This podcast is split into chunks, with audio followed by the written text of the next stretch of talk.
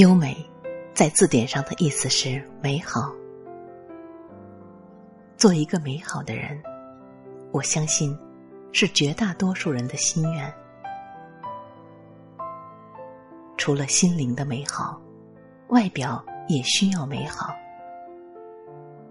为了这份美好，人们使出万千手段，比如刀兵相见的整容，比如涂脂抹粉的化妆。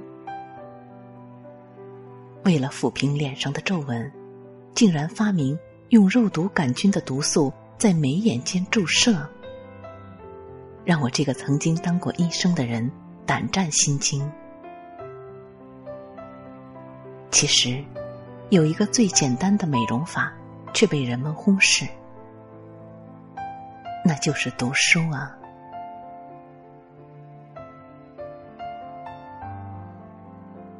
读书的时候，人是专注的，因为你在聆听一些高贵的灵魂自言自语，不由自主的谦逊和聚精会神。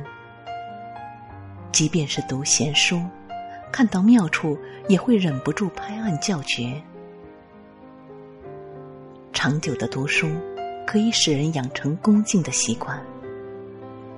知道这个世界上，可以为师的人太多了，在生活中会沿袭洗耳倾听的姿态，而倾听，是让人神采倍增的绝好方式。所有的人。都渴望被重视，而每一个生命也都不应被忽视。你重视了他人，魅力就降临在你的双眸。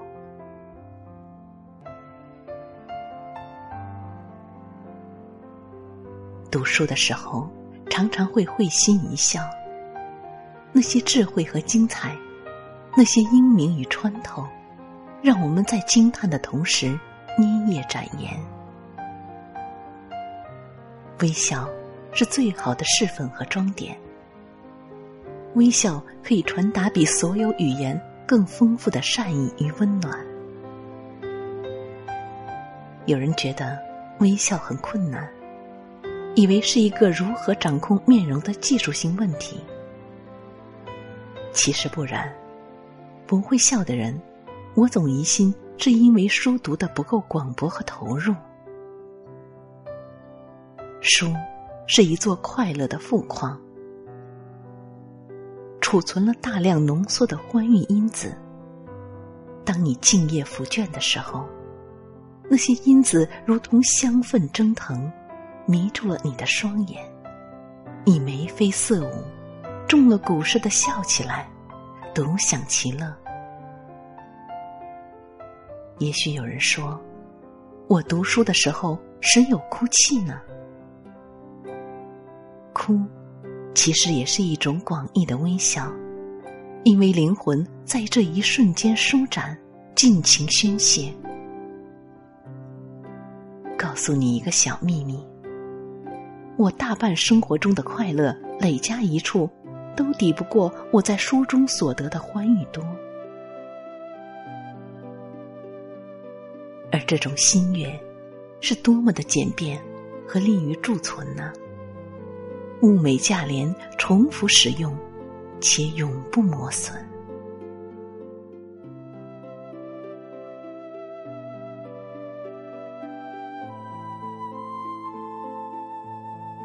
读书让我们知道了天地间很多奥秘，而且知道还有更多的奥秘不曾被人揭露。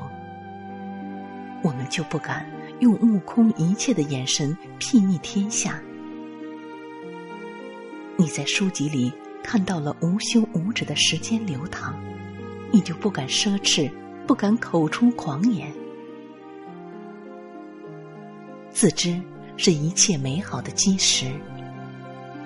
当你把他人的聪慧加上你自己的理解，恰如其分的轻轻说出的时候。